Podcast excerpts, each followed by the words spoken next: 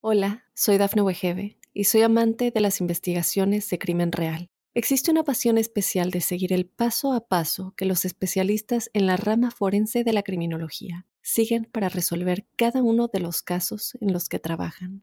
Si tú, como yo, eres una de las personas que encuentran fascinante escuchar este tipo de investigaciones, te invito a escuchar el podcast Trazos Criminales con la experta en perfilación criminal, Laura Quiñones Orquiza en tu plataforma de audio favorita.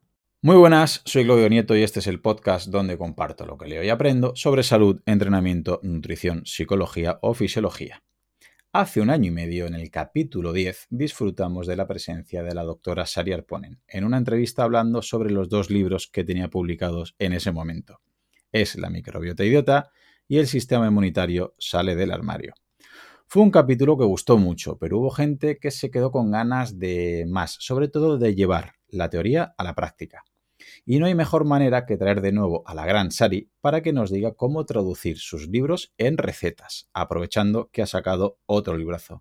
En la cocina con la doctora Arponen, 80 recetas para alimentar la microbiota y cuidar de tu sistema inmune. Muy bienvenida Sari, muchísimas gracias por repetir en el podcast.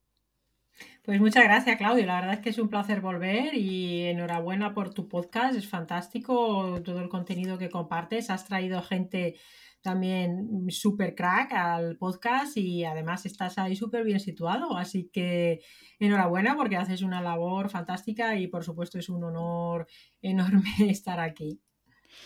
Pues muchísimas gracias. Sí, ya ha llovido. Viniste en el capítulo número 10 este va a ser el número 130, así que ya, ya han pasado por aquí varios, varios invitados, pero sinceramente uno de los que más ilusión me hace que repitas eres tú y, da la casualidad que has sacado otro libro que, vamos, antes lo comentábamos, tienes una capacidad de, producir brutal y muy buena.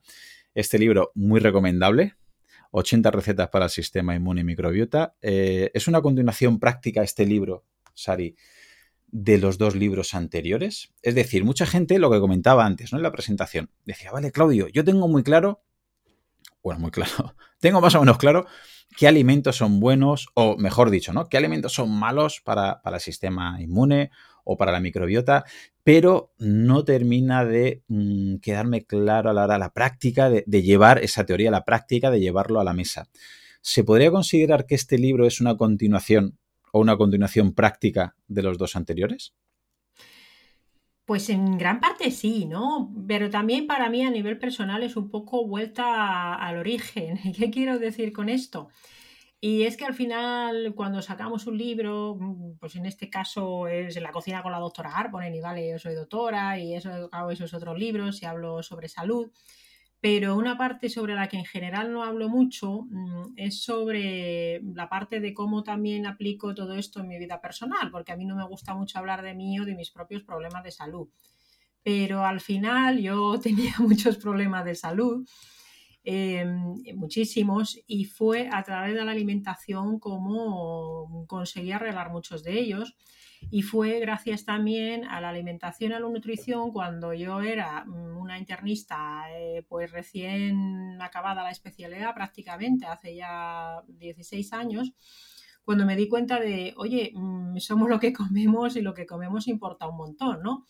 Y yo empecé en todo el mundo, este mundo de, pues llámalo medicina del estilo de vida, o evolutiva, o PNI, medicina funcional, me da igual cómo lo llames, ¿no? Medicina a fin de cuentas, ¿no? empecé mucho por la parte de la alimentación y la nutrición. Y mira, yo empecé a aprender sobre esto y dije, ostras, es que lo que comemos importa un montón. Y cuando lo empecé a ver en gente del entorno, en mí misma mm, y en los pacientes poquito a poco en el hospital, em, y veía cómo había muchos problemas de salud que cambiando la forma de comer ya podías mejorar un montón, incluso llegar a revertir o a entrar en remisión ciertas enfermedades, dije, jolín, esto es muy potente. Que luego me metí más a fondo en la microbiota, que si la suplementación, que si la hormesis, los ritmos circadianos, bueno, no sé, un montón de cosas, ¿no? Pero es verdad que, que, al final somos lo que comemos o lo que la microbiota hace con lo que comemos y quizás em, hay mucha gente que se obsesione mucho con esto de qué como ahora, ¿no? Y de hecho More, que también pasó por tu micrófono, ¿verdad? eh, cuando yo tuve la suerte de entrevistarlo para el podcast de Slow, pues More decía que para él en la alimentación era quizá el 80% de la salud. Yo, a ver, dar esos porcentajes me cuesta un poco, pero es verdad que sobre todo si hay patología, la alimentación es impepinable, al igual que el ejercicio físico, ¿vale? Quiero decir que si me dicen cuál de las dos es más importante, pues oye, mm, presta más atención a aquello que sea la pata más floja, el eslabón más débil, ¿no? Como dice mucha gente, también Marcos Vázquez, ¿no? o, Pedro Vivar, ¿no? Entonces es una continuación, por un lado, de toda mi labor, pero también es volver un poco a los orígenes y a lo sencillo.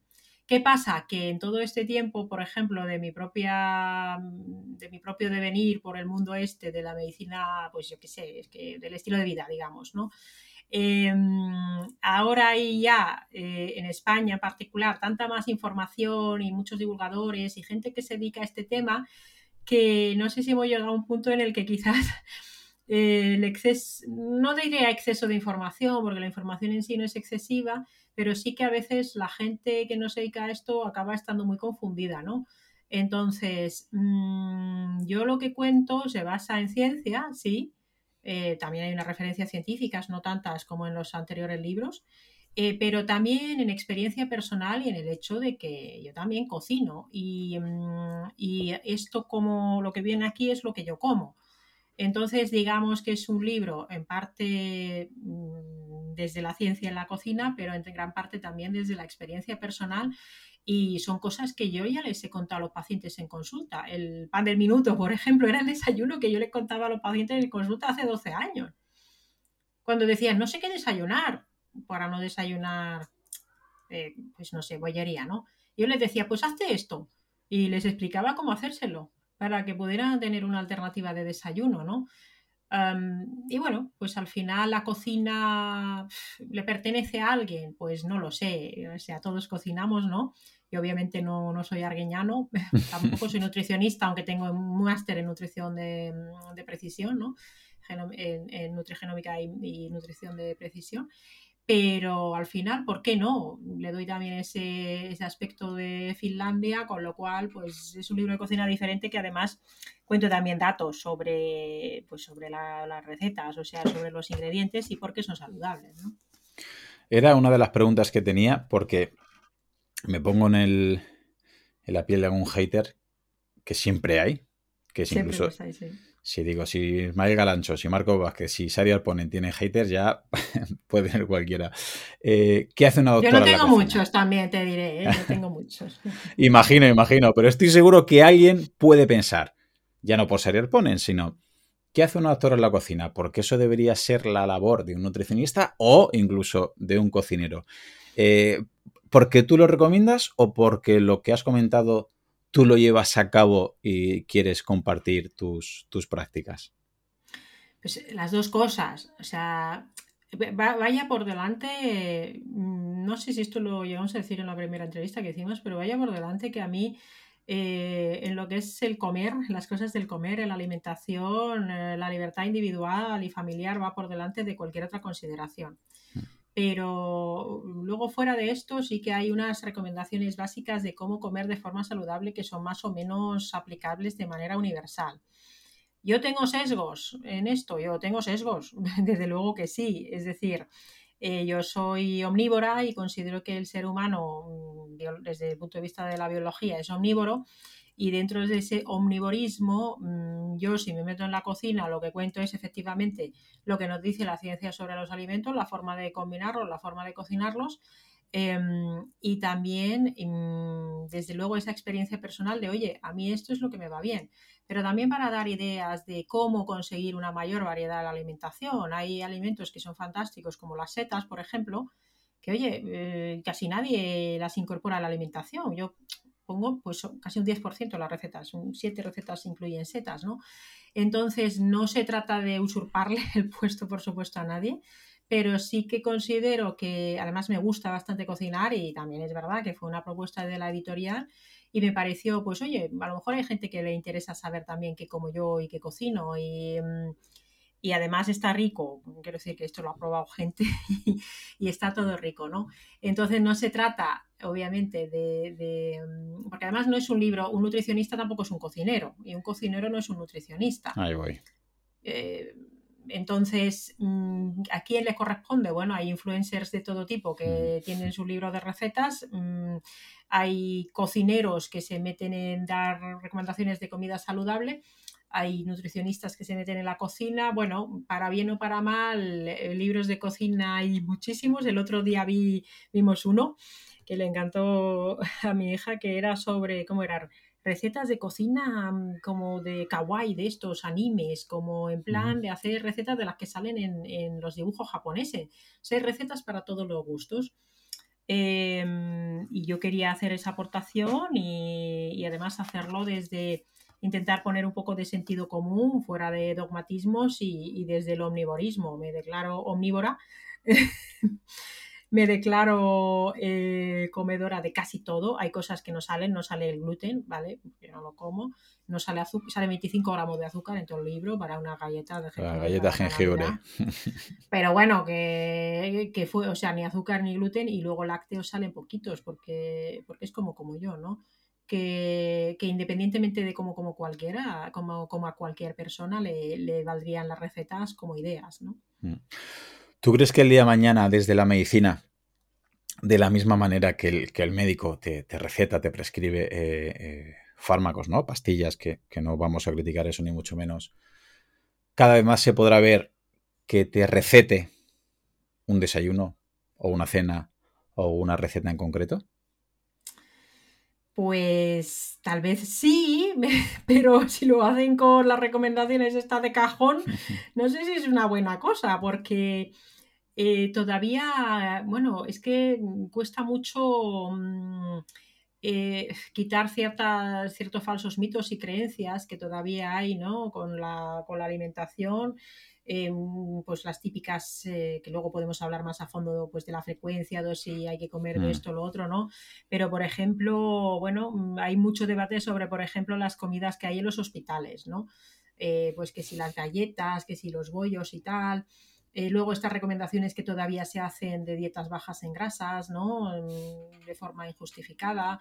Em, bueno, ahora hay mucho debate sobre cuestiones referentes al consumo de, productos de origen animal, ¿no? Y aquí en todo esto hay también mucha ideología metida y, em, no sé, sabiendo cómo funciona el sistema en general y la fuerza que tienen muchos lobbies, y hablo tanto de la, del lobby de la industria farmacéutica como de la industria agroalimentaria, sabiendo que la fuerza que tienen esos lobbies, no sé si, si, sería, depende, depende de desde dónde se recomienda. De todas formas, eh, probablemente, o sea, yo siempre abogo porque no debería ser el médico o probablemente quien haga esa recomendación, o si la hace el médico tiene que ser un médico o una enfermera o quien sea que tenga una formación determinada, eh, pero lo ideal, para mí lo, la perspectiva ideal sería que hubiera eh, nutricionistas actualizados, por supuesto, en todos los centros de salud, en los hospitales, que hagan formaciones a los pacientes y talleres, porque es inviable a cada uno ponerle una consulta, y que ya que en los colegios y los institutos no se enseña a comer bien y las familias, pues no sé, desde algún sitio habría que enseñarlo, ¿no? Eh, y recordemos, en España, eh, eh, un tercio de lo que se consume es ultraprocesado. Entonces, ¿debería ser esa alimentación saludable una recomendación como una igual que en algunos sitios ya se receta el ejercicio físico. Sí, sería fantástico, pero ¿qué receta se va a hacer? Porque si la receta es como con el ejercicio, que todavía pasa, ¿eh? Hmm. ¿Me duele la espalda? Pues no corras. Mm, ¿Me duele la rodilla cuando corro? Mm, pues no corras. Eh, no, Corcho, no es eso lo que hay que hacer, ¿no? Entonces sería fantástico, bien hecho. Mm, mal hecho, pues... Eh, y, aquí yo soy muy crítica, quiero decir, em, porque voy o sea, todavía las recomendaciones oficiales son, son bastante mejorables en muchos sentidos, ¿no? Entonces, ojalá que se, que se tienda a incorporar la, lo que es la nutrición actualizada en el tratamiento de las patologías porque es indispensable. ¿Quién? ¿Cómo? Mm, bueno, eso ya no lo sé. Y sobre todo, cómo evitar que la ideología esté ahí presente, eso mm. tampoco lo sé. Porque la nutrición es, es una ciencia, pero, tiene, pero es una ciencia muy complicada. Sí, ahora vamos a hablar de, ideologías, pero me quiero parar antes en un... Has comentado mitos, y una de las cosas que me gusta de tu libro es que no te mm, no haces énfasis, como muchos otros libros de recetas, en, en los macros, ¿vale? Que hay muchos libros que te ponen por porción o por plato tanta cantidad de hidrato, tanta de grasa, tanta de proteína. Porque corrígeme, sigo viendo, eh, incluso con gente que come saludable o deportista de, bastante nivel, que resumen un poquito lo que, lo que comen a, gramos de macronutrientes, ¿no? Pues low carb, high carb, da igual, alto en proteína, bajo en proteína, alto en grasa, bajo en grasa, vale.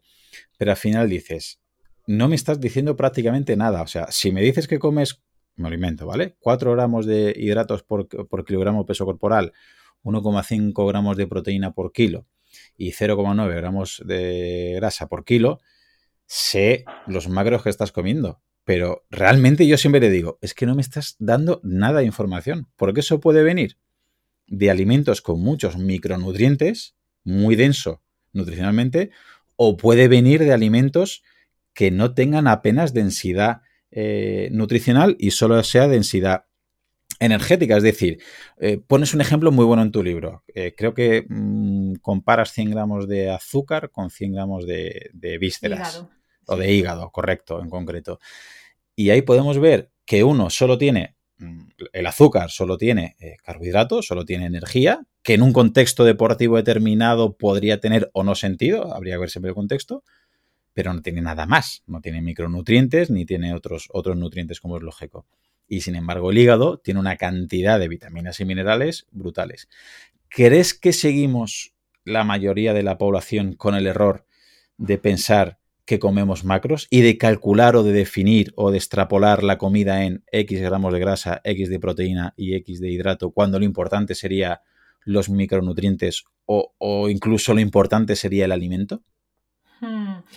Sí, somos muy tendentes a, medirlo todo, a obsesionarlos con todo eh, y efectivamente todavía hay mucha tendencia al tema de los macros y es verdad que esto es además, eh, en general suele ser más por la obsesión de cada vez menos, pero todavía sigue habiendo gente muy obsesionada por reducir las grasas al máximo y luego está la gente obsesionada por reducir los hidratos al máximo. Eh, cuando la realidad es que, mm, bueno, el ser humano, si nos ha ido tan bien como especie, es que, y esto hay muchos estudios que nos lo indican, es que verdaderamente podemos comer o muchos hidratos o muchas grasas. Eh, siempre y cuando las proteínas más o menos sean estables. Hay una gráfica muy chula, creo que es en el libro de Batve, si no me equivoco, que vienen diferentes tipos de poblaciones y eh, vienen las proporciones de, los, de las macros y luego las proporciones de, o sea, en colores. Y ves que las proteínas son más o menos siempre la misma cantidad y, en cambio pues los quitabas, eh, atiborran a hidratos y ahí están, tan estupendos y los, em, los inuit, por ejemplo, comen mucha más grasa e igualmente. Entonces eh, nosotros nos hemos adaptado a que podemos hacer ambas cosas. ¿Qué sería lo, bueno? Que pudiéramos comer, que, que tuviéramos esa flexibilidad metabólica de que de vez en cuando pues comamos más cantidad de grasa, y otras veces comamos a lo mejor más cantidad de hidratos y que no nos dé un perreque ni por una cosa ni la otra. Em, dicho esto, hay situaciones concretas en las que sí que puede tener sentido contar macros, pero habitualmente son situaciones, por un lado, patológicas, por poner un ejemplo, una dieta cetogénica, por supuesto bien hecha, a base de, comida real y con su cosa verde también, em, ¿no? Que luego podemos hablar sobre, sobre esto y el carnivorismo y demás. O sea, una dieta cetogénica que puede ser terapéutica o porque por diversos motivos o porque uno decida hacer ciclos de dieta cetogénica, eh, por ejemplo, la epilepsia refractaria, pues en ciertas situaciones mm, metabólicas puede tener sentido. Eh, también eh, hay otro contexto que no es patológico en sí, aunque se lleva un poco al extremo de la patología, que es el alto rendimiento, ¿no? Entonces considero que para conseguir el alto rendimiento o incluso un, deportista, vamos a decir ese deportista que no es pro, pero que dentro de lo amateur está cercano a lo pro, que, quiere buscar el alto rendimiento, pues ahí también puede tener bastante sentido. Pero para mí el alto rendimiento es una situación que no se aplica a la inmensa mayoría de las personas, ¿no? Y además ese alto rendimiento requiere profesionales que se lo ajusten muy bien según su deporte, su peso, bueno, pues sus condiciones personales, ¿no? Em, entonces, fuera de eso, la inmensa mayoría de las personas, lo suyo es que no nos obsesionáramos ni con pesar los alimentos, ni con contar macros, que estuviéramos tan sanos que una cosa tan loca como es el hambre y la saciedad, o ese comer de manera intuitiva, de verdad, pero cuando estás sano, no cuando estás neuroinflamado, o sea, mm, que ese, ese, comer intuitivo, ese alimentarte que de, intuitivamente de verdad lo pudiéramos llevar a cabo. Esto a los niños les han hecho experimentos, niños sanos, ¿vale? Le ponen alimentos saludables, reales, a su disposición y comen lo que necesitan. Eh, entonces, no deberíamos por qué contar macros, podemos amoldarnos a, a una cosa o la otra. Claro, si, te, si quieres estar en una tribu que de no está, pues de no está unos, unas macros y otros, ¿no? Entonces tendrás que contarlos, ¿no? Sería más, mucho más importante eh, la densidad nutricional, es decir, la presencia de micronutrientes. Y este sí, es un problemón, porque en general la forma de alimentarse de la sociedad moderna hace difícil conseguir todos los micronutrientes que necesitamos y algunos los tenemos que suplementar esto es difícil de huir de algunos suplementos por mucho que comamos variado. Eh, y deberíamos olvidarnos un poco de las macros, salvo pues esas situaciones específicas. Em, a mí me gusta una cosa que yo creo que te lo di en Twitter, seguramente también lo contaste en el podcast, pero no me da tiempo a escuchártelo todo, pero te lo fui en Twitter.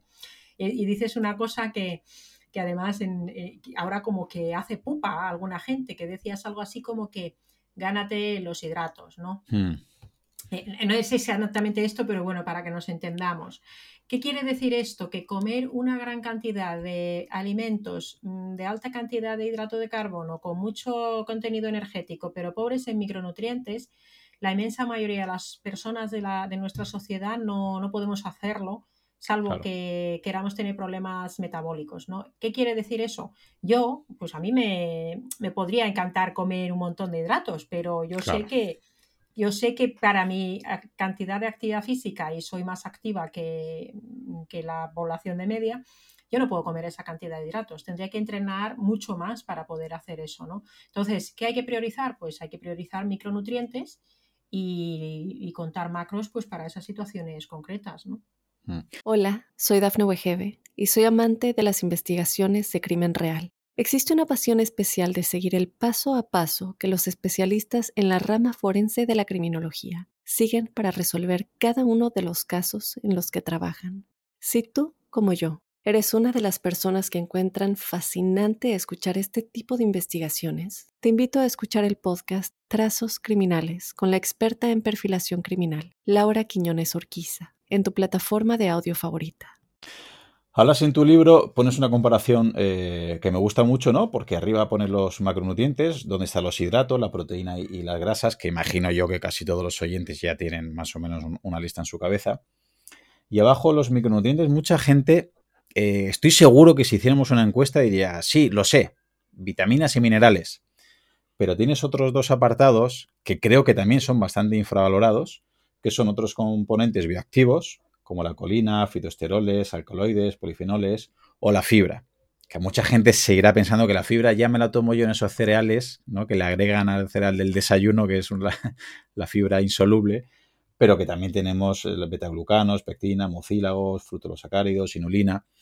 Lo que comentabas antes es precisamente una pelea que tengo yo con, gente, eh, incluso deportistas, repito, ¿vale? De, de, altísimo rendimiento, que quizás necesitan si necesitas conseguir mucha cantidad energética porque lo requiere por tu entrenamiento, está claro que conseguirlo con comida real, con verdura, es imposible. O sea, no mm. puedes comer 10 gramos de carbohidratos por kilo peso corporal con verdura, es imposible.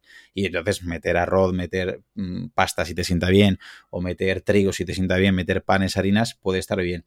Pero incluso yo creo que en esos mismos atletas se dan cuenta que cuando hay un déficit de, estos, de estas vitaminas, minerales, esta fibra accesible, estos carbohidratos accesibles a la microbiota o estos componentes bioactivos, a medio y largo plazo empiezan a notar algo que has comentado, que es saciedad y adherencia. Y la pregunta es la siguiente.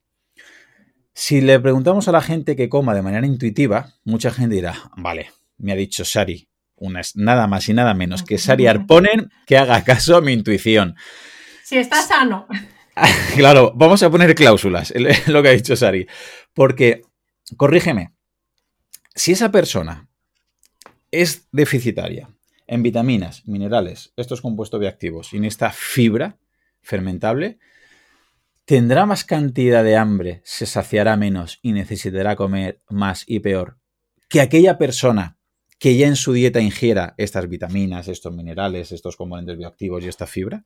No sé si ha quedado clara la pregunta. Es decir, yo veo, no sé, es una duda, ¿eh? no es una certeza, que las personas que comen y toman bastantes micronutrientes se sacian mucho antes que aquellas personas que no comen tantos micronutrientes. Entonces, aquellas personas que sí que lo hacen, sí que es fácil, entre comillas, ¿no? Yo en mi caso me, sucede, es decir, yo puedo estar saciado con menos cantidad energética que, amigos, compañeros y familiares porque agrego mucha verdura, mucha fruta, lo que, muchas setas, lo que hemos comentado, y a lo mejor a nivel calórico a lo largo del día, si lo registras, dices, Claudio, si tú haces el mismo deporte más que yo, te has saciado mucho antes, qué suerte tienes. Y me pongo a pensar, digo, no, no es suerte. Yo antes no comía así, yo antes comía pasta, pasta, pasta, pasta, mm. arroz y pollo. Entonces, comiendo pasta, arroz y pollo y pan, pues al final de la semana necesitas más calorías para saciarte. Pero sin embargo, si empiezas a meter verduras, frutas, legumbres, pescados, vísceras, setas, etcétera, es más fácil que te sacies con menos cantidad energética o menos calorías. ¿Es posible que vayan por ahí los tiros? Sí, sí, totalmente. Aparte, por supuesto, de las cuestiones metabólicas que, que también influyen en la saciedad, las mm, eh, todas las sustancias que influyen desde el punto de vista neurohormonal, ¿no? que también ahí influye la microbiota, ¿no? Pero hay un concepto que es el del hambre oculta, ¿no? Mm, que ahora tendrá, tendrá, que buscar, ¿no? Es que no estoy segura de si es de los mismos que McCain y compañía que hicieron la teoría del triaje, ¿verdad? De los micronutrientes, que supongo que quizás lo hayáis comentado, ¿no? Sí.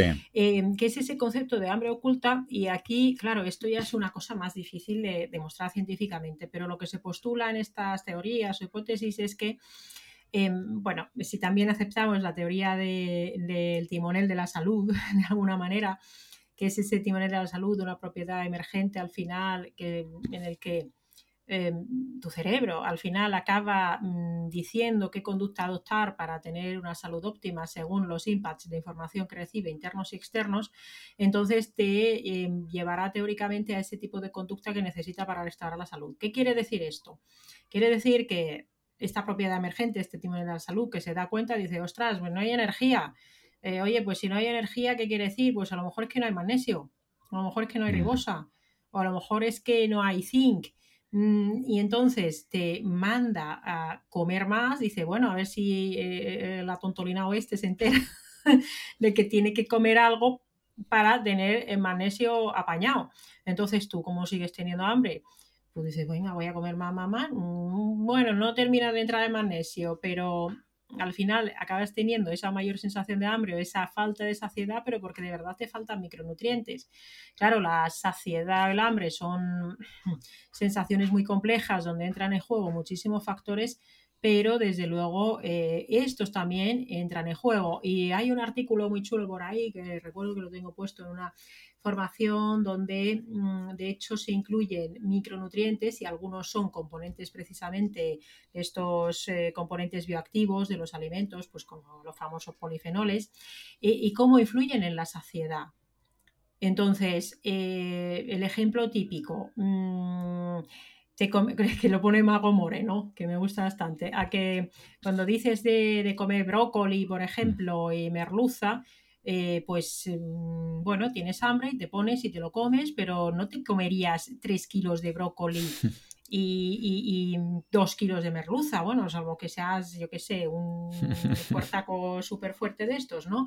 Pero sí que te puedes comer una, mm, pues no sé, pues una bolsa de patatas y cosas sin micronutrientes. Entonces, desde luego la densidad nutricional también va a influir. Y ya te digo que para algunos micronutrientes en concreto, está además científicamente estudiado por qué vía pueden actuar sobre la saciedad y sobre el hambre. Y desde luego, por ejemplo, pero vamos, quizás el déficit de magnesio sea uno de los más em, paradigmáticos por lo que implica a falta de, mm, por la falta de energía que hay, ¿no? Y, muchas veces si esto se, se hiciera bien, si hubiera un buen aporte de micronutrientes, no habría tanta necesidad de comer continuamente. Sí, esto, esto es seguro. Además, hay estudios muy, muy chulos en esto, ¿no? Hmm. uno de los problemas que hay, obviamente, es que no tenemos hambre de magnesio, sino que tenemos hambre, ni tenemos hambre de zinc. Y mucha gente, ¿no? Pues tengo hambre, tengo que comer más, me falta energía. Y si vuelves a comer mal, pues es un círculo vicioso que es que cojo peso, pero es que no puedo comer menos.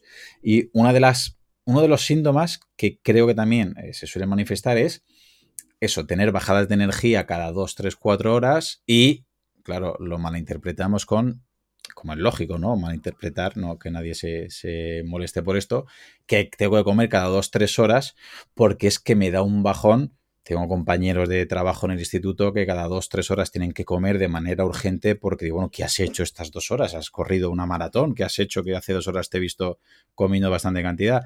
Y es que cada dos, tres horas tengo un bajón de energía. Eh, puede ser debido a déficits nutricionales de micronutrientes y a nivel, para que lo entienda la gente, ¿Cuál sería? Es imposible hablar en general porque habría que ver un contexto, ¿vale? Pero ¿nos podrías decir cuál sería una frecuencia de comida, de ingestas ideal o por lo menos óptima?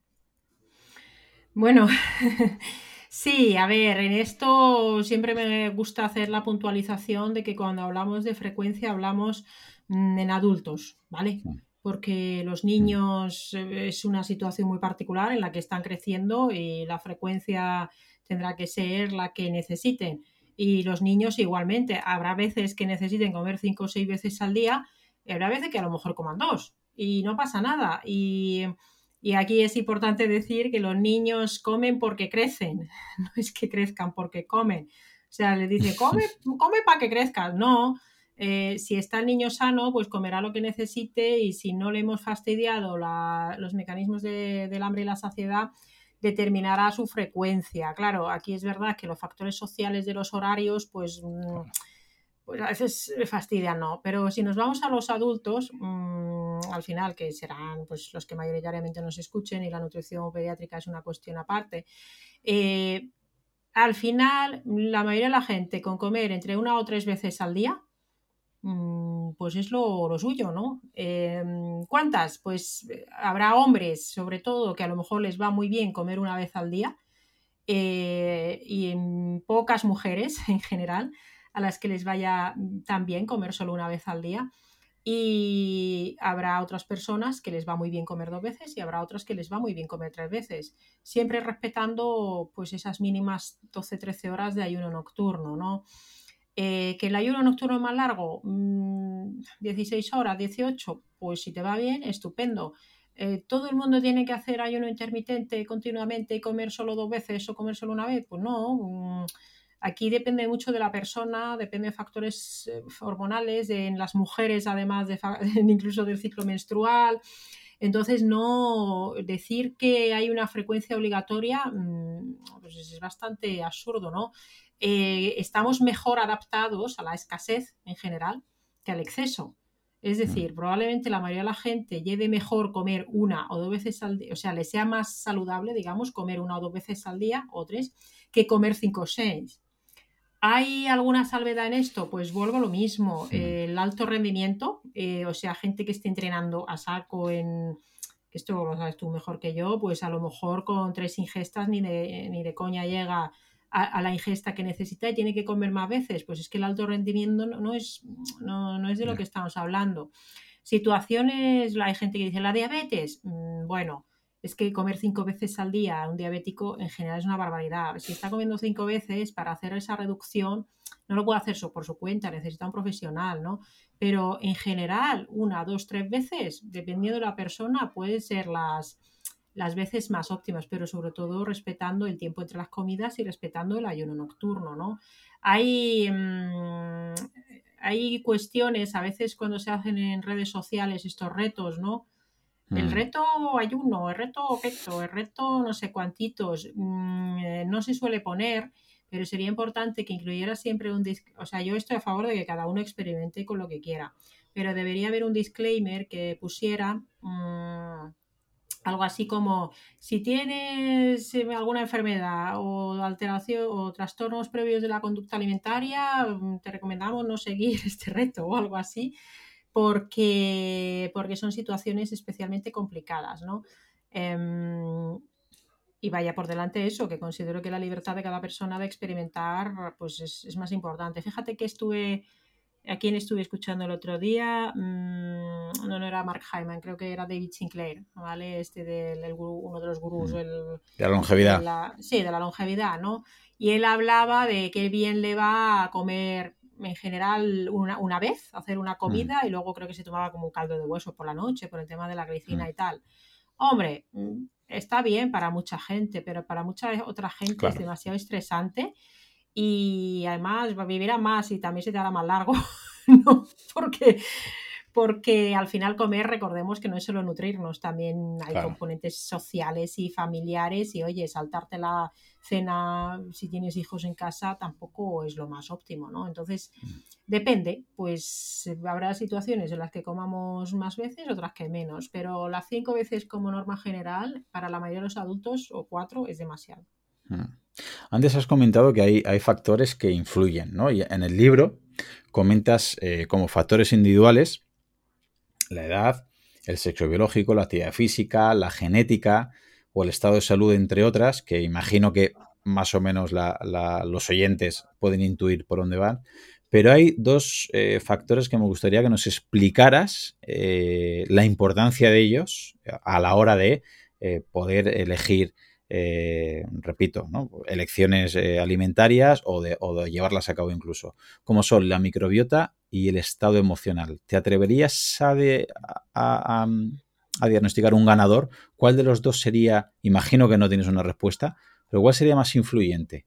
¿La microbiota o, el estado emocional de una persona a la hora luego de, que influya el aspecto de la nutrición? Mm, ¿A la hora de tomar tus decisiones o a la hora de que te sea mejor una cosa o la otra? a la hora final de tomar decisiones porque queramos o no, mucha gente yo creo que sabe que lo que has comentado, brócoli y merluza, es muy saludable. Y a lo mejor incluso lo tienen en la nevera. Pero llega a las ocho y media, nueve, nueve y media cuando vayan a cenar y dicen, Sari, hoy no, mañana. Hoy me hago un bocadillo de lo que sea y me abro unas patatas y me abro una cerveza y me abro unos frutos secos, entre comillas frutos secos porque es un mix de cacahuete fritos con sal y demás. Y ellos en el fondo saben que eso que están cenando no es saludable. Pero hay algo ahí dentro, una vocecita, que, que, ese brócoli con merluza lo hacen transparente, dicen mañana, y acaban tomando una, escogiendo ¿no? una elección menos saludable. Eh, ¿Qué crees que puede influir más? O si quieres, explícanos brevemente en cuánto influyen la microbiota y el estado emocional. Pues em, en realidad creo que no estamos en disposición de saberlo exactamente y puede ser que incluso depende de la persona y del estado de su microbiota y de su estado emocional y al final están íntimamente ligados, ¿no? Eh, la microbiota es una gran reguladora también del estado emocional y viceversa, el estado emocional eh, también puede regular la microbiota, ¿no? Pero sí que diría que es verdad que el, componente emocional mm, y de todo nuestro contexto psicosocial quizás influya mm, bastante más, o sea, por lo menos así a bote pronto. Eh, claro, ese estado emocional, insisto, puede estar influenciado por la microbiota, ¿no? Pero probablemente, probablemente es porque tampoco sabemos lo suficiente sobre la microbiota y sobre la modulación de la conducta por la microbiota como para, como para poder distinguir bien esto, ¿no? Entonces sí que, mm, y esto en el estado emocional, claro, hay muchos factores eh, que tienen que ver con la educación y con cómo aprendimos a comer en la infancia y qué es lo que vimos como ejemplo mm, pues cuando éramos pequeños. Cuando se ha utilizado la comida como castigo o como recompensa o siempre ha estado en el centro de los festejos, em, y eso, como tú dices, pues llegas al final del día y estás hecho polvo y bien, o, te ha pasado algo chungo y dices, eh, pues me lo merezco. o, bien, mm, hoy lo he hecho muy bien, me lo merezco y comes, decides comer, además, normalmente me lo merezco y comes cosas que no son tan saludables, ¿no?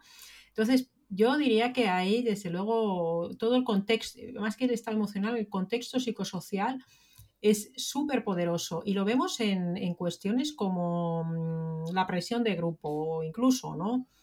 Em, si vas a, si vas a, por ejemplo, una comida con la familia y a lo mejor pues no comes pan, eh, Oh. no quieres tomar vino o la cerveza o la copa de después y ya también te saltas el, el- como diría More, el postrecito, eh, pues eres como raro, ¿no? Y entonces la gente como que hay gente que incluso se ofende. Venga, por un poquito no te va a pasar nada, estás obsesionado, cómete esto. Mm, No sé, como que, que- pueden llegar a influirte bastante. Y claro, ahí entra en juego, pues también, por un lado, la relación que tienes con esas personas, el, bueno, pues todos esos factores, ¿no? Entonces, yo diría que si a día de hoy, con lo que sabemos, tuviera que decir, diría que el contexto psicosocial, sabiendo que hay unas relaciones estre- estrechas con la microbiota, desde luego es, es clave y fundamental, ¿no? Desde luego. Y los, y los factores contextuales, me quiero parar en uno. Hablas de religión, de geografía, de costumbres, que eso, por ejemplo, ya con el gran Esteban Larronde ya eh, analizamos varios de estos factores que influyen muchísimo. Pero hay uno en concreto que yo le doy personalmente bastante peso, por desgracia, y es el poder adquisitivo. ¿Hasta qué punto crees que influye este poder adquisitivo a la hora de eh, que se manipule, digamos, lo que podemos al final eh, llevar a cabo en nuestra cocina? Bueno, es clave, ¿no? Los contextos, los determinantes socioeconómicos de la salud en general para todo es eh, fundamental. Eh, y cuando hablamos de determinantes socioeconómicos suena así como muy rimbombante, pero es verdad que si lo tuviéramos que resumir en algo, lo podríamos resumir en dinero eh, o poder adquisitivo. Porque, claro, a lo mejor tú tienes mucha información y eso también forma parte del contexto, pero si no tienes pasta para luego comer sano, pues Claro. ¿qué haces con esa información? Pues te muerde las uñas y te da más rabia aún, ¿no? Entonces, sin duda, el poder adquisitivo es, es, es un factor clave a la hora de comer de una manera determinada. Y ahora en particular que la cesta de la compra, mm, cuando dicen que es muy fácil comer sano aunque y barato, mm, yo considero que no es verdad. En España, que históricamente, bueno, desde siempre en general, la fruta y la verdura, por ejemplo, ha sido relativamente asequible, tenía unos precios adecuados, ahora vas y dices, ostras, pues es que es difícil encontrar en según qué sitios frutas eh, por debajo de los 2 o los 3 euros el kilo. Eh, muchas verduras que tienen un precio totalmente prohibitivo y luego también hay una cosa que en España no es que esté tan presente, que son los desiertos alimentarios, que digamos, ¿no? Esto, por ejemplo, es, es el típico ejemplo que se pone a veces del Bronx o de barriadas de estas que puede Mm. haber en Nueva York, por ejemplo, de niños que nunca han visto un tomate, ¿no?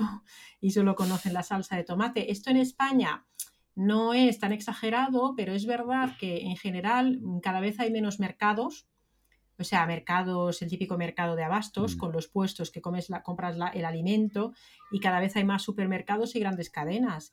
Y tú la variedad que encuentras en un supermercado, en una gran cadena, pues hombre, a lo mejor puedes encontrar variedad, pero claro, ¿de qué te sirve que haya frutas exóticas a 12 euros el kilo? Mm, puedes encontrar variedad, pero encontrar de verdad una variedad de, de local o de proximidad, bueno, ecológico, yo lo doy por imposible. Cuando se dice de comer ecológico, me parece, o sea, no, yo no sé quién come todo ecológico, o sea, yo por lo menos lo veo muy complicado, ¿no? Entonces, entre eso, más luego que la proteína de calidad, si nos vamos a la proteína animal, que sea de verdad carne de pasto, que sea un pescado, un producto del mar mm, saludable, oye, pues sale caro. Si de verdad quieres... Que luego sale más caro la enfermedad, Mm, pues sí, pero al final, si eres una pareja y tienes dos o tres hijos en casa, les tendrás que dar de comer a las criaturas. Y al final, eh, mm, ahí donde sufren son los micronutrientes y es la variedad. ¿Y qué más barato? ¿Darles leche de mala calidad y unas galletas o prepararle ahí unos huevos del cero con tu típico aguacate y estas cosas, ¿no? Mm, yo, yo el dinero lo veo ahí. Por eso, por, por, mm, eh, o sea, por ejemplo, la información decía que, mm, que la información la puedes tener y yo, por ejemplo, en mis libros o en tu podcast o en mi podcast damos mucha información, pero luego ves que hay mucha gente que no lo puede aplicar. Y eso, pues, pues es, es- es triste, ¿no? Ya cuando nos vamos a superalimentos, pues los arándanos son fantásticos. Mm. ¿Quién tiene dinero para que toda la familia coma arándanos? Todos los días a- un- una taza de arándanos. Imagínate una familia cuatro. Eh, si tuvieran que comer todos una taza de arándanos todos los, todos los días, ¿quién lo puede hacer? Precisamente por eso te quería preguntar, porque no me quiero meter en, tipos de dietas que hay. En tu libro los explicas muy bien, pero al final creo que se puede poner en común eh, ciertas pautas o ciertos contextos que tienen en común la mayoría de las dietas que, que, digamos que comparten para que sean saludables.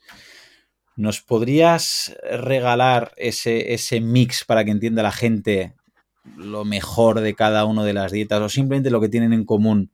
Por si hay alguien que dice, bueno, Claudio Sari, yo no tengo dinero, ni soy eh, cetogénico, ni soy vegano, ni soy low carb, ni soy paleo, ni hago la dieta mediterránea, ni hago la dieta atlántica, ni hago la dieta de los inuits. ¿Qué tienen en común las dietas que son saludables? Pues una cosa mm, muy concreta y es que no tienen ultraprocesados, o sea, son a base de alimentos, de alimentos de verdad. Eh, todas las dietas saludables tienen eso en común. Que luego aquí entran en el debate de qué es un ultraprocesado, no sé qué. Mm. Yo creo que todo el mundo lo sabe. O sea, al final, cuando empezamos a hacer bueno, iba a decir una cosa, puedo decir una cosa fea, cuando, cuando empezamos a hacernos pajillas mentales, de, bueno, esto es un ultraprocesado porque tiene no sé cuántos ingredientes y no sé mm. qué. Vamos a ver, eh, la fruta comprada entera, la verdura comprada entera, eh, la carne, el pescado comprados al carnicero, al pescadero. Em, eso es lo, de lo que hablamos, ¿no? De coger eso y cocinarlo en tu casa. Em, por supuesto, hay alimentos que están un poco procesados, pues un aceite de oliva o, bueno, algunos productos de lata o congelados, que también lo consideraremos como alimento saludable, ¿no? Pero todo lo que entraña, em, pues que tiene un proceso industrial, que va con un, eh, con un envase, con muchos colorines y se anuncia en la tele, pues eso es un ultraprocesado. Eh, todo lo que son platos preparados, ¿no? Al final... Es que esto no, no, no, sé por qué entraña tanta discusión. Todo lo que lleva mucho azúcar, o el azúcar como primer ingrediente. Y lo que lleva harina de trigo o aceites vegetales, harina de trigo, salvo el pan fermentado de masa madre, si no tienes problemas con el gluten, ¿no? Todo eso son ultraprocesados. Si es que no, no debería. Y es el 80-90% lo que se vende en un supermercado normalmente, ¿no? Es que no, no tiene más. Mm, ¿Algo puede venir en bolsa? Bueno, pues una legumbre te vendrá en una bolsa, vale. O una pasta de un solo ingrediente, ¿no? Entonces creo que se ha desvirtuado un poco el debate y al final, eh, ¿cómo es? Divide y vencerás. Pues si confundes mm. a la gente y luego hay mucho, no sé cómo llamarlo, hay como, como una especie de lavado a veces de cara de ciertos productos. No, es que esto es keto. Bueno, pues vale, podrá ser muy keto y eh, si, ¿cómo, es la dieta esa que dicen si te cabe la macro, ¿no? A lo mejor te va mm. estupendo en tu macro keto, pero no significa que sea, eh, no sé, quizás un alimento real, porque algo se ha llamado, bueno, y sin entrar ya en marcas comerciales ni nada, un helado es un helado aunque te lo hagas tú en tu casa, eh, con plátano congelado y, cacao. Solo lleva plátano congelado y cacao. Y lo bates y es un helado. ¿Es más sano que el de la tienda? Sí, pero sigue siendo hiperpalatable. Podrías comerte dos boles. Mm, y al final, pues no es, no es lo más saludable del mundo. Es mejor comerte brocolito, ¿no? Sí, desde luego. Yo creo que es que nos autoengañamos mucho, ¿no? Sí, pero al final puede ser fácil, mm, ¿no? Es una frase muy típica también es un plato de comida que reconociera tu bisabuela. Al fin y al cabo, ¿no? Es algo que si no reconociera hace dos o tres generaciones una persona que viniera aquí, pues seguramente es algo que ya está seguramente procesado de una manera que le están añadiendo ya conservantes, aditivos y otras cosas que le hacen más palatable, lo hacen mucho más rico. Es verdad que es mucho más rentable para la industria porque tiene una caducidad mucho mayor, aguanta mucho más tiempo, es más rentable para ellos, pero al final es lo que comentabas, se puede hacer mucho, más fácil. Y otro problema que veo a veces es que lo que hacemos mal es que incluso con alimentos reales, con comida real, la técnica de cocinado muchas veces lo, empeoramos. Es decir, un alimento de calidad en algunas ocasiones dices que cocinado de esa manera, prácticamente te has creado tú mismo un, ultraprocesado. En el libro hablas de, técnicas de cocción y, utensilios. ¿Nos puedes decir las dos o tres más recomendables eh, para que lo tengan en cuenta los, los oyentes? Sí, a ver, al final es verdad que cocinar al vapor, por ejemplo, pues tiene bastantes eh, ventajas a la hora de la verdura para que pierdan pocas propiedades. Eh, o cuando haces un salteado mínimo, mm, por ejemplo, el típico, pues no sé, el brócoli, el típico salteado de brócoli mínimamente salteado, cortado con un tiempo de antelación, eh, pues para no calentarlo en exceso.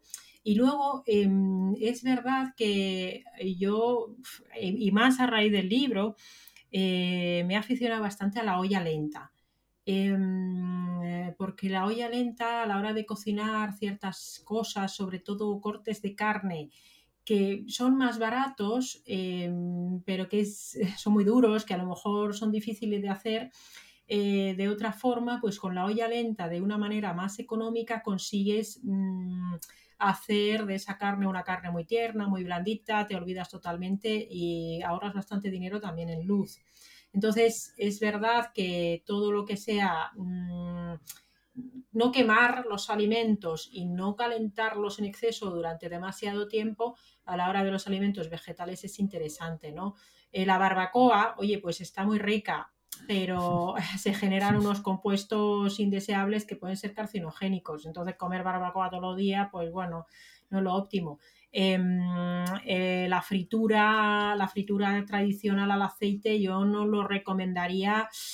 o sea, bueno, no, me gusta decir que nunca, pero mm, no, es, no es una cosa demasiado interesante la fritura en general si uno se puede permitir un air fryer, además ahorras un montón de aceite que ahora está carísimo, o sea, una cosa mm. bárbara, ¿no? Y los aceites em, de sus... Es que fíjate, con el tema del aceite de oliva, vale, está caro. Entonces la gente dice, bueno, aceite de girasol, mogollón de omega 6, mal, cualquier otro aceite de semilla, mal. Pero había por ahí gente que decía, bueno, no pasa nada, utiliza mantequilla orgánica o ghee. Y dices, ostras, pero si es que el ghee es carísimo y la mantequilla también. Entonces, mm, no es, o sea, yo no soy antigrasa, pero no es necesario ahogar los alimentos en grasa. Ya lo puedes, es mejor el aceite de oliva echarlo en crudo, ¿no? Entonces es verdad que mucha, mucha verdura que se cocina en exceso, ya sabes que vas a perder una parte de las propiedades, con lo cual el vapor puede ser una cosa fantástica.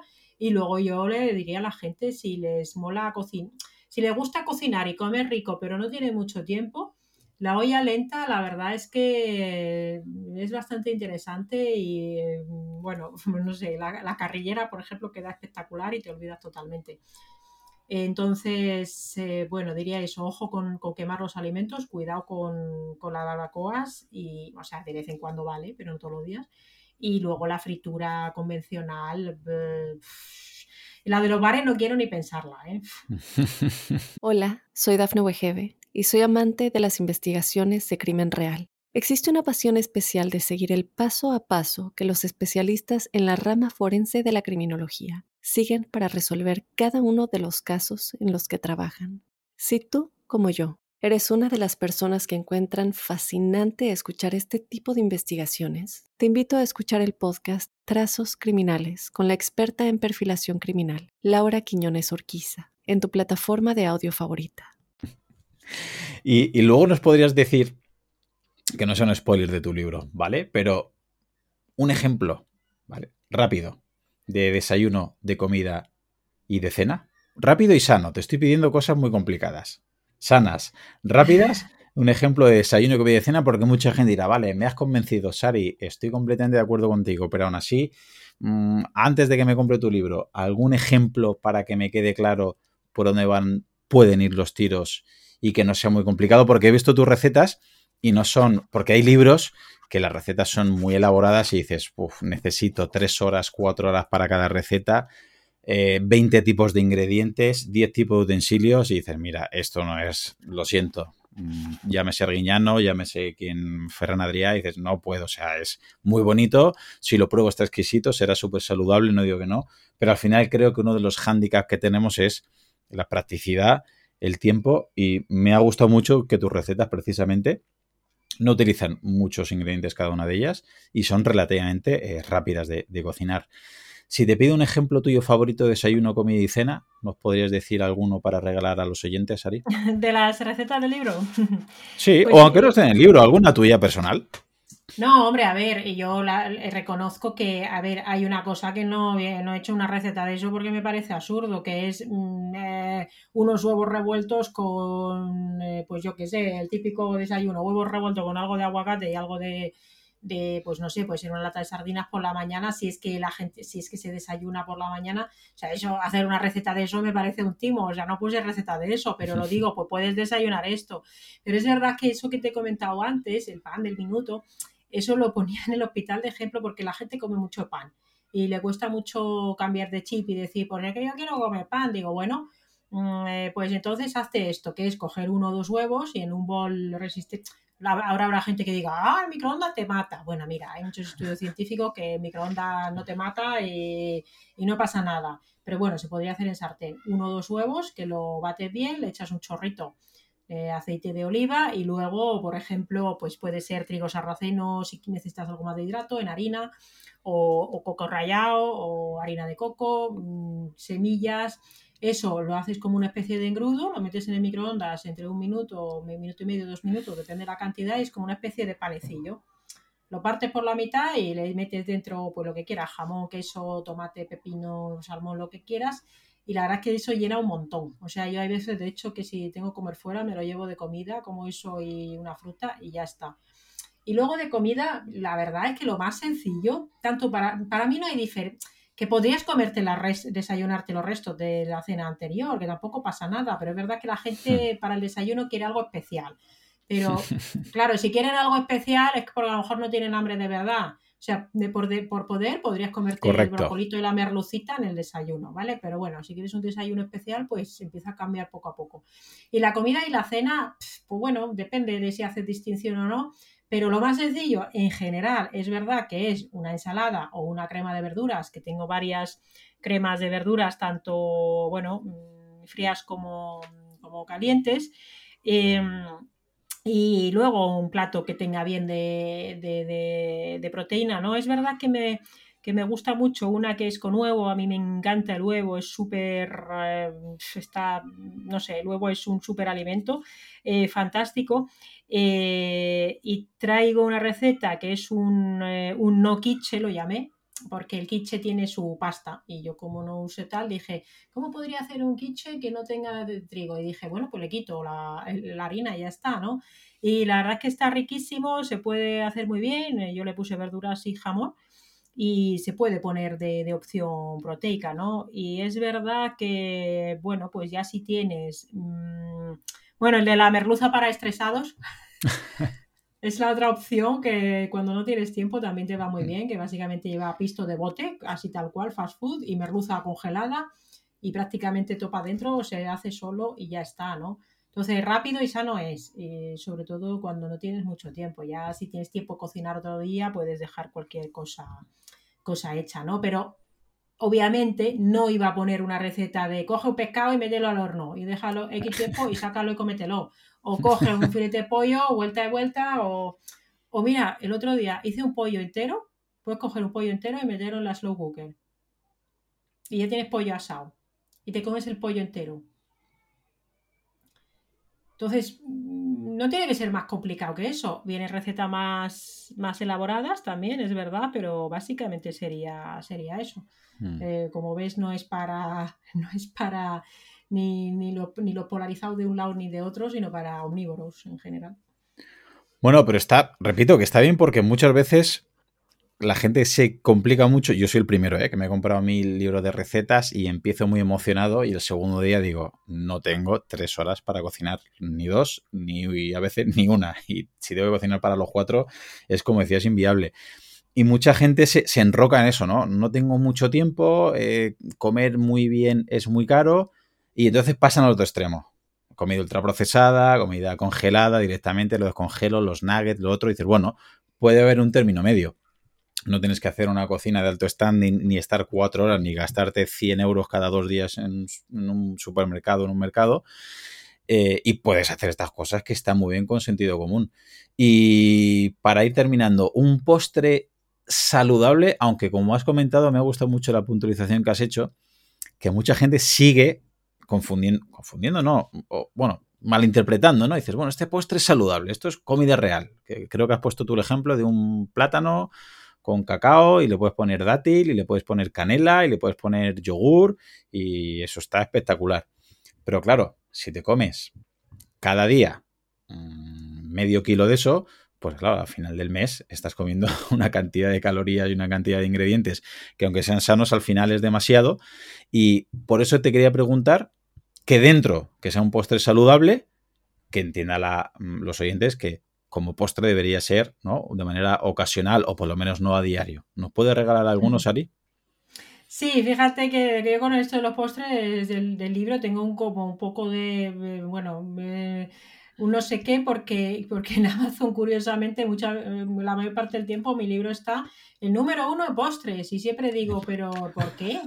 ¿Pero qué sentido tiene? Si, vale, hay 13 recetas de postres, es verdad, pero tres son de Navidad. La, tarta de la reina es mi favorita, ¿eh? Te lo tengo que reconocer. bueno, pues eh, esa es porque se llama así la mermelada reina, esa combinación de, Finlandia, esa combinación de, frutos, ¿no? De, frutos del bosque. Entonces, hay, tres, hay 13 recetas de postres y tres son para Navidad.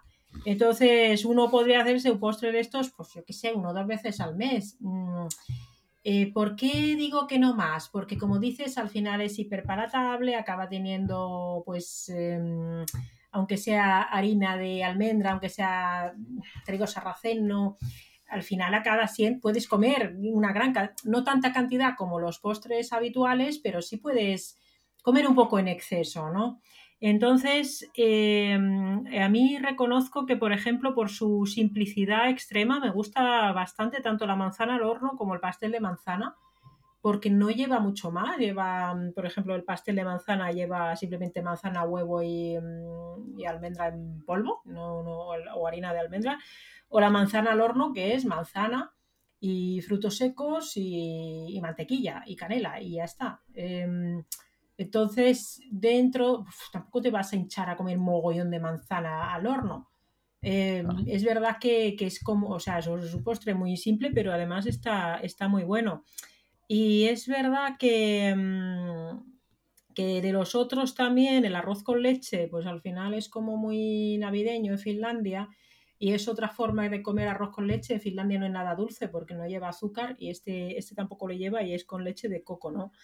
Em, bueno, quizás esos sean mis favoritos, porque al final, pues oye, si tienes un cumpleaños, pues tendrás que poner un pastel, yo qué sé, o si celebras algo, no pasa nada. Pero yo ya hace muchos años que a mí no me gustan directamente los, eh, los postres más, ¿cómo decirlo? Los más estándares, los dulces, que, que es que, es que eh, no... hombre, salvo la tarta de queso, ¿no? Quizás que sea una de mis debilidades. Aquí queso, como no hay, puse una una requesada que la llamé, que el requesón no tiene caseína eh, y por eso tengo varias recetas con requesón, ¿no?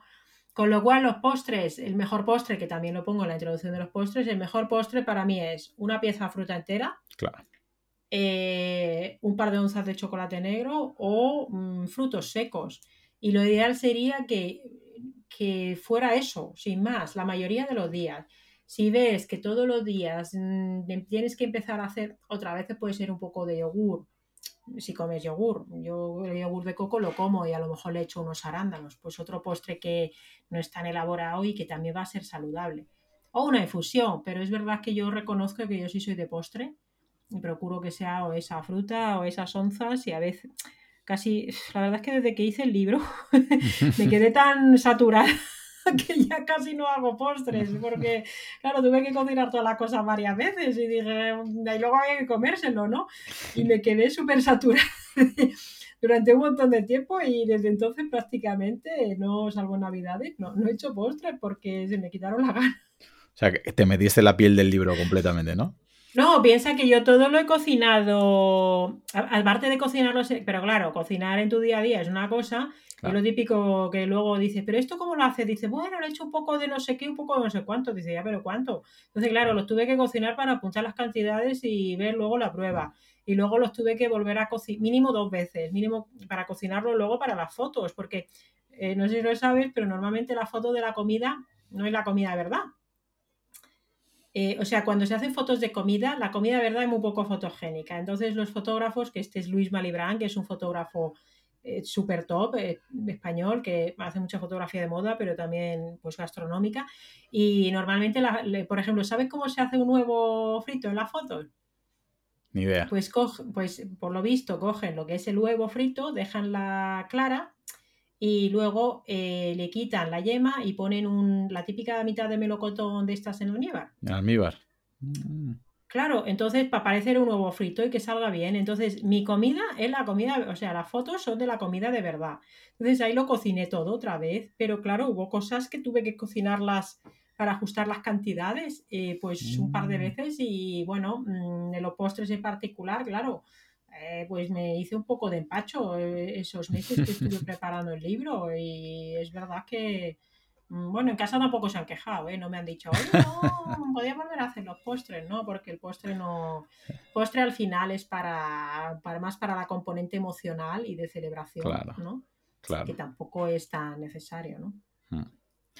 ¿Y tienes a la vista algún próximo libro? ¿Estás dedicada a escribiendo alguno? ¿Tienes alguna novedad para decirnos, Ari? Bueno, eh, ahora dentro de un par de meses saldrá una cosa que tengo muchas ganas. Eh, no, lo, no lo vamos a decir ahora, pero igual que el libro de cocina es otra cosa, es diferente pero diré que yo creo que va a ayudar a mucha más gente a entender mejor la microbiota sobre todo para aquellos que a lo mejor no se quieren leer los 300 y pico de páginas, pues porque quizá no tengan tiempo o no quieran escucharse el audiolibro. Entonces, eso ya está en, el horno, digamos, ¿no? Y el siguiente lo habrá también, que es el que está ahora en proceso de gestación, digamos. Tengo que buscar la fecha. Eh, y ahí al final ves, mira, marzo de 2021, microbiota. Mm, mayo de 2022, sistema inmunitario. Libro de cocina en marzo de 2023. Tres libros en dos años prácticamente y ahora dentro de poco otro. Son en dos años y medio cuatro libros. Bueno, el del COVID no lo cuento porque además lo he quitado de Amazon, eh, pero son cinco en realidad, que ese mucha gente ni lo sabe, ¿no? no Da hmm. igual porque no está disponible ya, ¿no? Entonces, eh, hombre, por poder podría sacar otro mm, dentro de mm, otro año, pero no estoy segura. Tengo que buscar la fecha. ¿eh? Es un tema interesante también. Y, mm, la verdad es que me. Porque yo aprendo, o sea, normalmente son cosas que ya sé, eh, pero obviamente cuando escribes, pues aprendes, aprendes mucho más todavía, ¿no? Y por eso escribir libros es, es fantástico. O sea que ya, ya te iré contando. Yo lo que te preguntaría es para cuándo tendrás tú uno. Seguro que la gente quiere que escribas uno, joder. Con todo lo que ya tienes.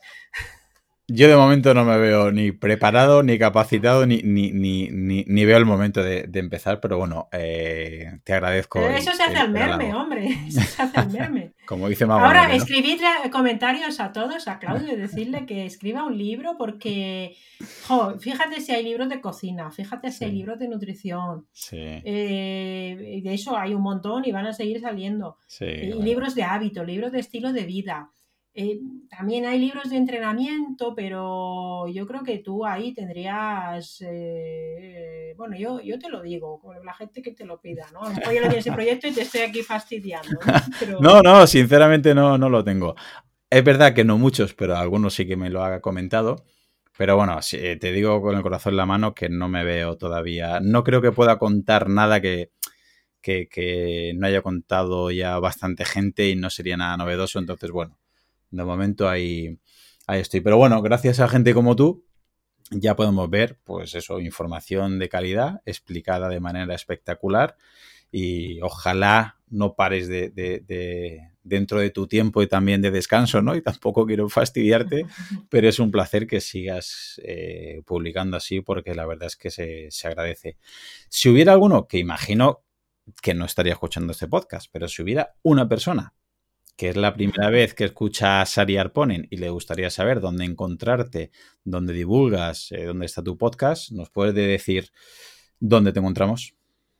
Sí, bueno, el podcast es eh, Slow Medicine Revolution, que está en Evox, en Spotify también, bueno, en la página web slowmedicineinstitute.com y luego yo pues tengo, bueno, mira, voy a decir una cosa. Yo he hecho un descanso en las redes sociales ahora en verano porque estaba hartísima, le he dado muchas vueltas las adicciones tecnológicas, mm, creo que no has hablado específicamente de ello, pero las adicciones tecnológicas yo he visto lo súper dañinas que son, he hecho lecturas al respecto, bueno, la de Johan Hari del valor de la atención o generación dopamina, y hay que, hay que darle una vuelta importante a esto y es un determinante de la salud totalmente, bueno, infraestimado, ¿no? Entonces he hecho un descanso en las redes sociales y en Instagram supongo que volveré a publicar, ahí estoy como DRA Sariar, poner, eh, pero diré que la gente que se suscriba a mi newsletter en mi página web, que también es de rasarearpone.com, eh, pues los que se suscriban a la newsletter, normalmente estaba mandando una newsletter como una vez por semana.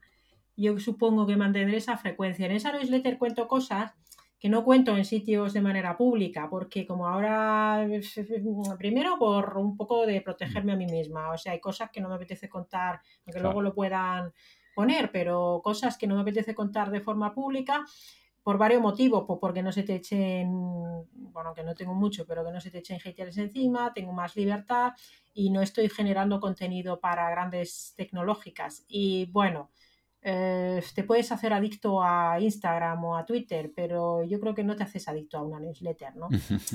Eh, y lo lees cuando quieras y al final, eh, entonces yo le diré a la gente pues que ahí cuento cosas que, que, por cierto, lo que quiero contar ahora en otoño es cómo mm, gracias al ejercicio físico he encontrado la terapia para la ansiedad y el burnout, que, mm, que parece una tontería, pero hasta que no lo aplicas de verdad, pues no lo, no lo entiendes tampoco al 100%, ¿no? Entonces, sobre todo, les animaría a suscribirse a la, a la newsletter y a escuchar el podcast de Slow, donde también hay una entrevista contigo que a la gente le encanta, por cierto. Te tienes que volver, ¿eh? Tienes que volver un día. Yo cuando queráis, es un placer siempre charlar contigo. Y de verdad te agradezco enormemente que hayas pasado de nuevo por el podcast y espero que con cada libro que saques, al menos te pases por ese podcast, que aquí estaremos encantados de hablar contigo y que nos eh, expliques eh, todo lo que sabes y sobre todo de la manera como lo haces. Pues muchas gracias, Claudio. Te deseo que sigas con tu senda de éxitos con el podcast, que es fantástico, y nada, a escucharte todo el mundo. Te mando un fuerte abrazo. Hasta luego. Y hasta aquí el episodio de hoy. Probablemente si tienes la capacidad de disfrutar de este contenido, tendrás la suerte de vivir en un lugar y en un contexto que con muy poco podrás hacer mucho, como cambiar y salvar vidas. Por ello te pido que si te ha gustado el contenido o te ha aportado algo de valor, el mejor regalo que me puedes hacer es que te unas a mi equipo de donación para que ayudemos juntos a que otros puedan vivir y además hacerlo de la manera más saludable y digna posible. Gracias a Pablo Melchor y Ayuda Efectiva, tenemos un equipo de donación destinado a un fondo de salud, donde el dinero que inviertas te aseguran que es la manera más eficaz demostrada para salvar vidas en los países más necesitados, con programas como prevenir la malaria, incentivar la vacunación en los más pequeños y combatir el déficit de vitamina A, como ya vimos en el episodio 120. Si quieres colaborar, te espero en mi equipo en ayudaefectiva.org barra profe Claudio Nieto. Tu contribución, por muy pequeña que sea, podría marcar una gran diferencia, ya que con todas nuestras donaciones juntas generaremos oportunidades para aquellos que más lo necesiten.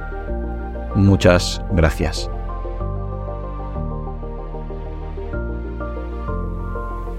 Hola, soy Dafne Wegebe y soy amante de las investigaciones de crimen real. Existe una pasión especial de seguir el paso a paso que los especialistas en la rama forense de la criminología siguen para resolver cada uno de los casos en los que trabajan. Si tú, como yo, eres una de las personas que encuentran fascinante escuchar este tipo de investigaciones, te invito a escuchar el podcast Trazos Criminales con la experta en perfilación criminal, Laura Quiñones Orquiza, en tu plataforma de audio favorita.